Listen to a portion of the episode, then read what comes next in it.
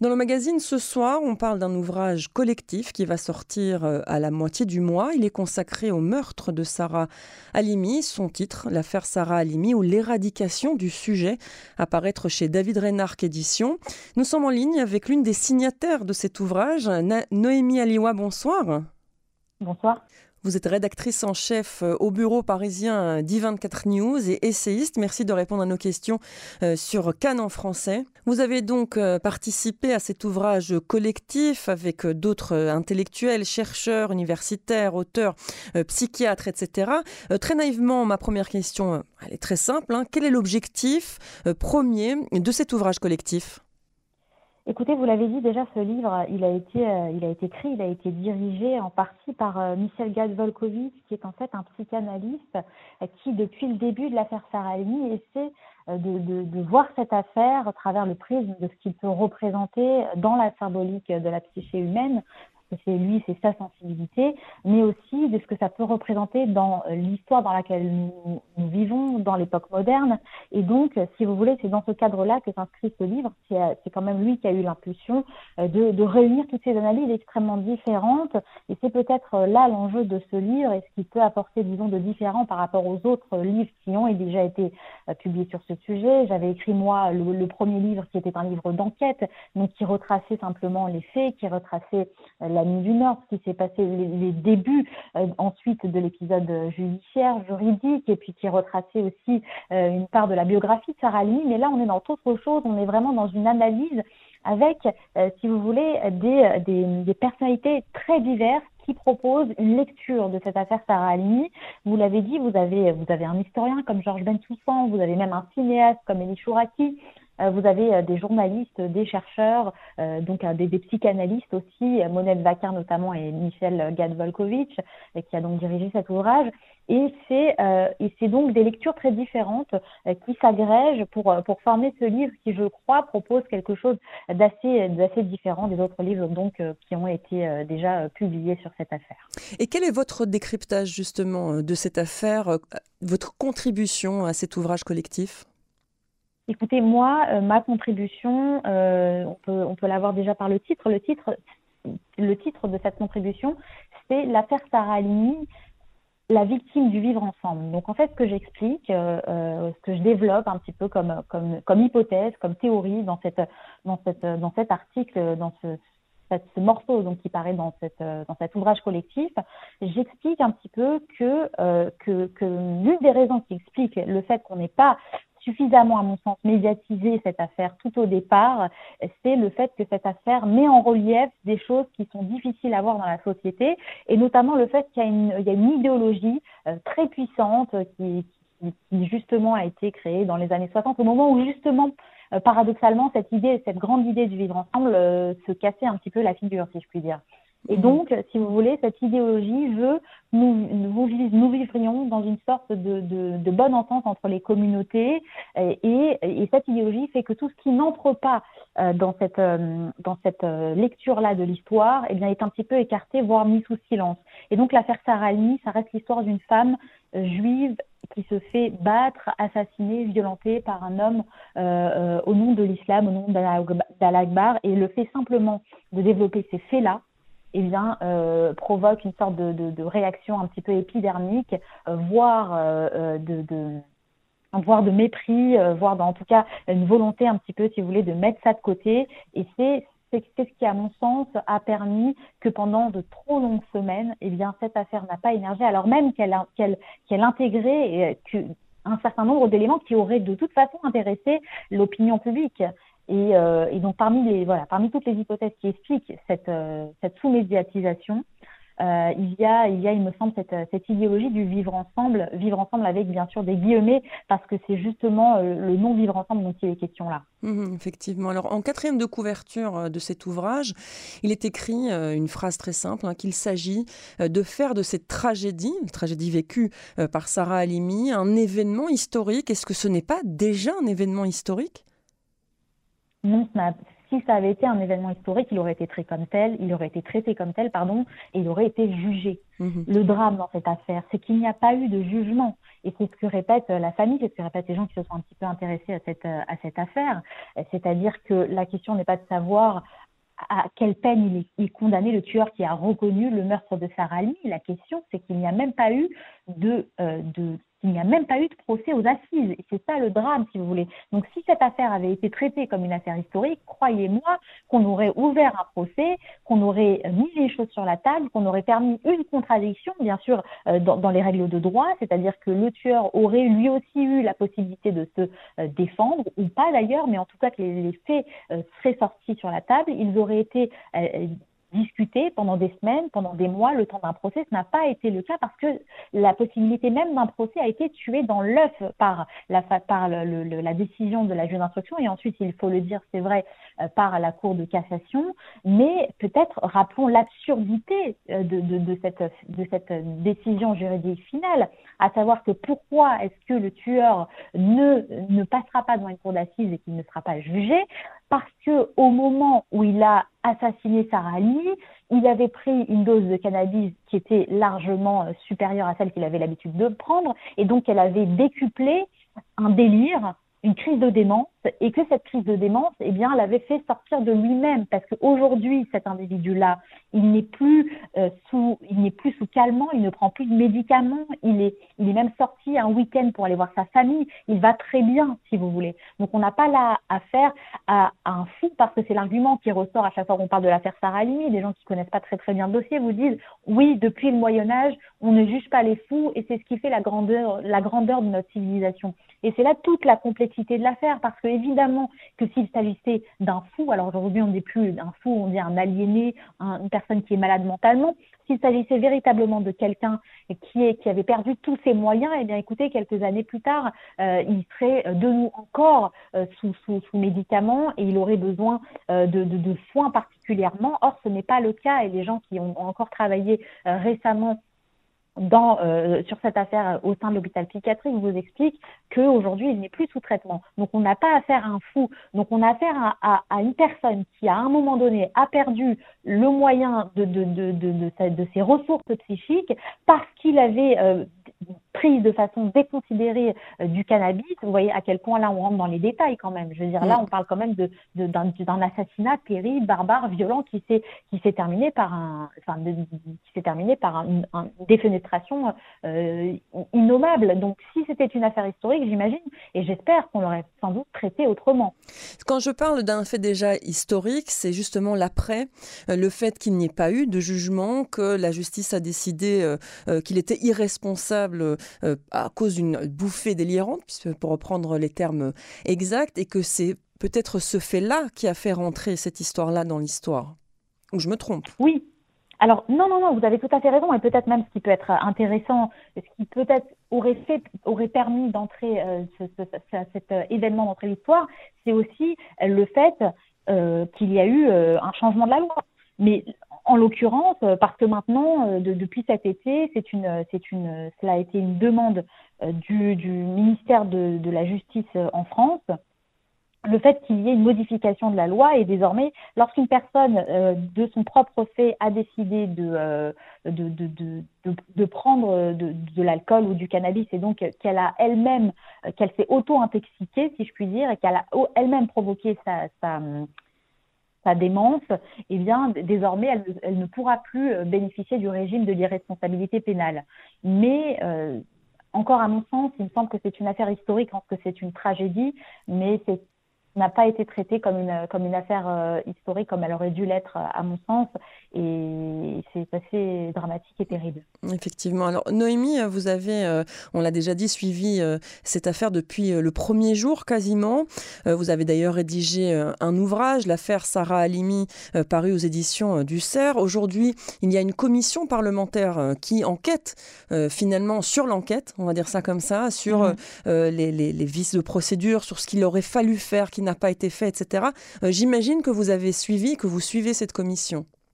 Alors absolument, je la suis et je la suis aussi dans le cadre de mon travail puisque puisque je, travaille pour la chaîne 24 News et on est, on est quand même, depuis le début de cette affaire, on a toujours été aussi très, très sensible et très intéressé par, par les, détails de, de, des procédés judiciaires, de, tout ce qui s'est passé autour de cette affaire.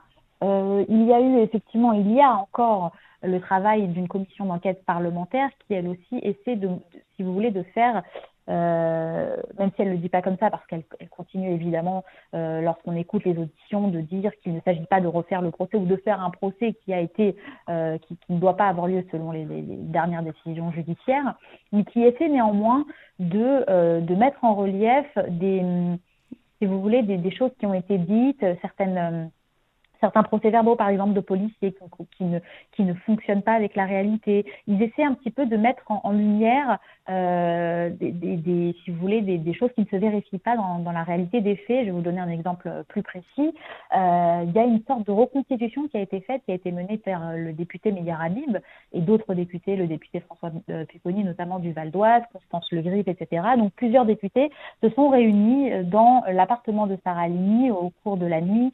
Euh, il y a quelques quelques, quelques, euh, quelques semaines maintenant, et il s'agissait de, de, de, vérifier certains dires, comme je l'ai dit par exemple de la police, des agents qui étaient dans l'immeuble et qui, expliquaient eh bien euh, que euh, il n'y avait pas eu qu'il n'y avait pas eu de, de, de pas pu entendre la les cris de Sarah Halimi parce qu'ils étaient dans l'immeuble. Or, on voit bien en, en, que ce n'est pas possible. Et ça, on a pu le vérifier, si vous voulez, en allant sur place. Et donc, cette commission d'enquête parlementaire, elle permet de, de, de, de montrer certaines choses, d'affirmer certaines choses, de, désaffirmer d'autres choses. De même, lorsque, euh, lorsque euh, vous expliquez, notamment le tueur, eh bien que, que, que, la porte du balcon de Sarah Almi ne fermait pas, eh bien on a pu vérifier qu'il se fermait très bien, que cette porte euh, fonctionnait très bien. Donc c'est beaucoup de choses qui auraient dû être faites euh, pendant l'enquête qui aurait dû être menée par la juge d'instruction. Malheureusement, ça n'a pas été fait. Et donc, si vous voulez, cette commission d'enquête parlementaire qui n'a pas de valeur juridique néanmoins, eh bien, elle permet de vérifier certaines choses, d'auditionner aussi euh, certaines personnes. Et c'est très intéressant. Si vous regardez les auditions, euh, elles sont d'ailleurs disponibles sur le site de, l'Assemblée nationale. Et puis, un certain nombre d'entre elles ont, été retransmises en direct sur les 27 News. Donc, vous avez des auditions très longues de certains policiers, de la juge d'instruction, de, la famille de Sarah de, de, différents acteurs du dossier euh, proches ou lointains, qui permettent vraiment d'appréhender dans les détails euh, cette affaire, de donner aussi certaines réponses, mais aussi de poser encore plus de questions parce que euh, parce que vous, par exemple, lorsque vous regardez l'audition de la juge d'instruction, vous vous rendez compte que qu'elle ne veut pas véritablement répondre aux questions qui lui sont posées c'est plus compliqué. En tout cas, c'est extrêmement intéressant. Je vous invite à, regarder ces auditions. Mmh, effectivement, c'est intéressant euh, pour comprendre euh, la manière dont l'enquête a été euh, menée depuis le meurtre et jusqu'à la décision de justice de ne pas, ne pas avoir de procès dans cette affaire. Alors aujourd'hui, Noémie Aliwa, est-ce que tous les recours en justice sont épuisés finalement? Est-ce qu'il y a quelque chose encore que la famille de Sarah Limi pourrait faire ou pas du tout? Ou c'est terminé? Écoutez, il y a deux choses qui sont encore possibles.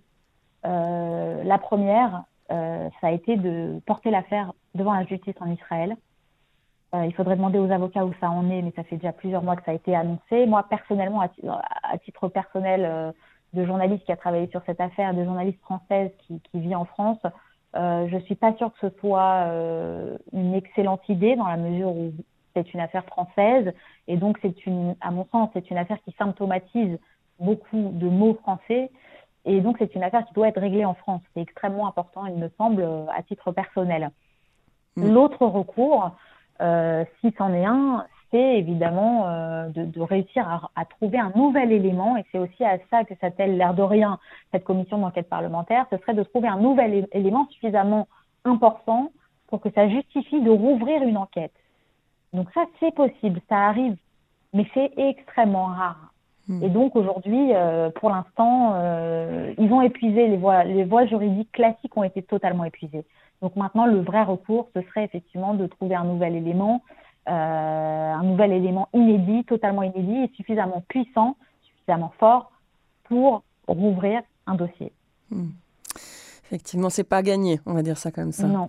Et cette affaire a, eu néanmoins euh, une répercussion positive, hein, si je peux m'exprimer ainsi.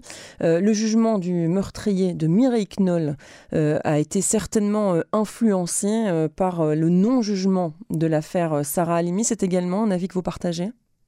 Oui, c'est évidemment c'est un avis que je partage, d'autant que j'avais suivi les deux affaires de façon très détaillée, euh, puisque l'affaire Knoll est survenue euh, un an environ, un petit peu plus d'un an après l'affaire Sarah Ali, et, elle a eu, euh, bah, écoutez, euh, disons un traitement inversement proportionnel à celui de l'affaire Sarah Ali, c'est-à-dire que le lendemain, on avait déjà toute la presse sur la sur cette affaire-là. Euh, et, quelques jours plus tard, il y avait la France dans la rue avec une grande manifestation, avec tous les partis politiques. Euh, je me rappelle parce que j'étais invitée euh, sur des plateaux de télévision. donc, elle était en plus retransmise en direct, cette cérémonie, cette manifestation contre l'antisémitisme en France. Il y avait eu des répercussions extrêmement importantes, ce qui est justifié et ce qui, ce qui se mérite. mais si vous voulez, mais moi j'ai toujours considéré que l'affaire Farani, c'était l'affaire un petit peu depuis le départ un petit peu abandonné de l'antisémitisme en France, comme si Sarah euh, euh, eh bien, son meurtre euh, ne, méritait pas qu'on s'y attarde suffisamment, ce qui est assez tragique à tous les niveaux. Euh, donc, bien sûr qu'il y a beaucoup de, de, de, tristesse chez la famille aussi, qui, qui, ne comprend pas véritablement pourquoi est-ce que dans certaines affaires il y a des résistances et pourquoi dans d'autres il y en a moins. Et il me semble que euh, c'est justement lié à ce que j'ai essayé de cerner par bon papier, c'est-à-dire que euh, euh peut-être ce qui a fait la différence, c'est que dans l'affaire Sarah Ali, on était, on était moins dans un cas, si vous voulez, de, l'islamisme affiché et que l'antisémitisme venant de l'islam, c'est toujours un sujet difficile à aborder. D'ailleurs, un des auteurs de ce livre, Georges Bensoutan, en a fait les frais puisqu'il a été très longuement traîné en justice pour avoir dénoncé cette réalité dans une émission de radio. Euh, Georges Bensoussan a été traîné dans la boue pendant des mois et des mois parce qu'il avait euh, expliqué, il avait eu euh, cette, cette phrase malheureuse, mais qui, qui exprimait un, point de vue qui existe aujourd'hui, c'est-à-dire qu'aujourd'hui, il y a un antisémitisme très prégnant dans le monde arabe et le fait de le dire, le fait de, de le dénoncer, c'est toujours mal vu et, et, et c'est ces victimes-là qu'on essaie plus de baïonner que les autres, si vous voulez.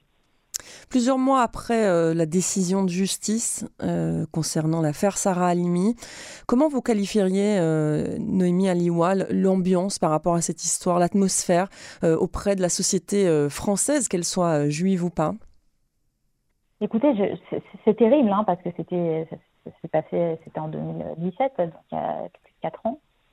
Et pourtant, et pourtant j'ai envie de vous dire qu'il y a toujours le même malaise quand il s'agit de parler de cette affaire. Donc euh, il y a toujours un, le, le, même malaise que, que, depuis le début. C'est assez terrible, mais euh, mais euh, il y, a, y a un noyau dur, bien sûr. De, de, de, malheureusement, ce sont des juifs, il faut le dire, et bien sûr qui se sentent plus, plus, plus concernés par cette affaire-là. Je dis malheureusement parce que ça ne, ça, ça ne devrait pas toucher que les juifs.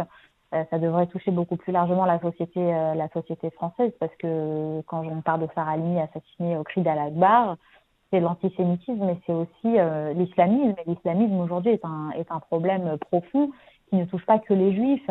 Euh, le père Hamel a été égorgé dans son église de Saint-Étienne du Rouvray euh, euh au cri d'Al-Akbar de la même façon. Et puis le Bataclan aussi, c'était c'était pareil, au nom d'une idéologie mortifère qui, qui, qui, qui, découle de l'islam. Et donc, à chaque fois que vous avez affaire à ces questions-là, vous avez un très grand malaise qui s'installe. Et, je crois qu'il faut faire preuve d'une certaine forme de courage pour pouvoir euh, le dénoncer euh, suffisamment, euh, le, dénoncer quand il, a, quand il a lieu. Quoi. Et le malaise est d'autant plus grand quand les victimes sont juives. On l'a vu, Samuel Paty, sur une plaque commémorative, il est clairement dit victime de l'islamisme radical, ce qui n'est pas le cas, par exemple, pour l'allée Mireille Knoll, où ce n'est pas ça qui est écrit. Oui, absolument, absolument. Et vous avez, en fait, les, les, c'est ce que disent les sociologues qui ont un petit peu travaillé sur la, sur la question depuis un certain temps, c'est-à-dire que euh, les juifs sont une sorte de variable d'ajustement parce que les juifs sont toujours extrêmement minoritaires euh, en diaspora ou en tout cas ailleurs qu'aux États-Unis. Alors en France, ça reste la troisième plus grande pays, la, la, troisième plus grande communauté au monde, hein, après les États-Unis, après Israël, les États-Unis et, et, donc en Europe, numéro, en numéro un, c'est la France. Mais c'est une communauté importante, mais dispersée, et c'est une communauté qui reste minuscule comparée à d'autres communautés. Donc la communauté juive, si vous voulez, même d'un point de vue électoraliste, ça compte trop peu pour être, pour être suffisamment pris au sérieux. Et c'est peut-être ça le grand drame, si vous voulez. C'est que, c'est que la question juive est, est souvent euh, minimisé, voire balayé pour des raisons euh, électoralistes. Euh, vous avez aujourd'hui en France une extrême gauche assez puissante portée par Jean, luc Mélenchon et qui, et qui lorsque, lorsque, lorsqu'il y avait les élections en Angleterre, en Grande-Bretagne, euh, et que Corbyn avait, euh, avait eu un, mauvais score, il avait expliqué que c'était de la, faute du grand rabbin d'Angleterre et des, du, du, et des réseaux sionistes. Il avait quand même parlé de, de des réseaux euh, d'Israël, etc. Donc on voit bien quand même que on voit bien même que, que, les juifs et, et, avec la question sioniste sont toujours des, variables d'ajustement pour des politiciens en quête de en de suffrage. Hmm. Merci beaucoup euh, Noémie Aliwa de nous avoir consacré ces quelques minutes sur euh, Canon français. Je rappelle que vous êtes euh, rédactrice en chef au bureau parisien d'I24 News, que vous participez également à cet ouvrage collectif à paraître aux éditions David Reynard. Merci beaucoup et une bonne soirée à vous. Merci beaucoup.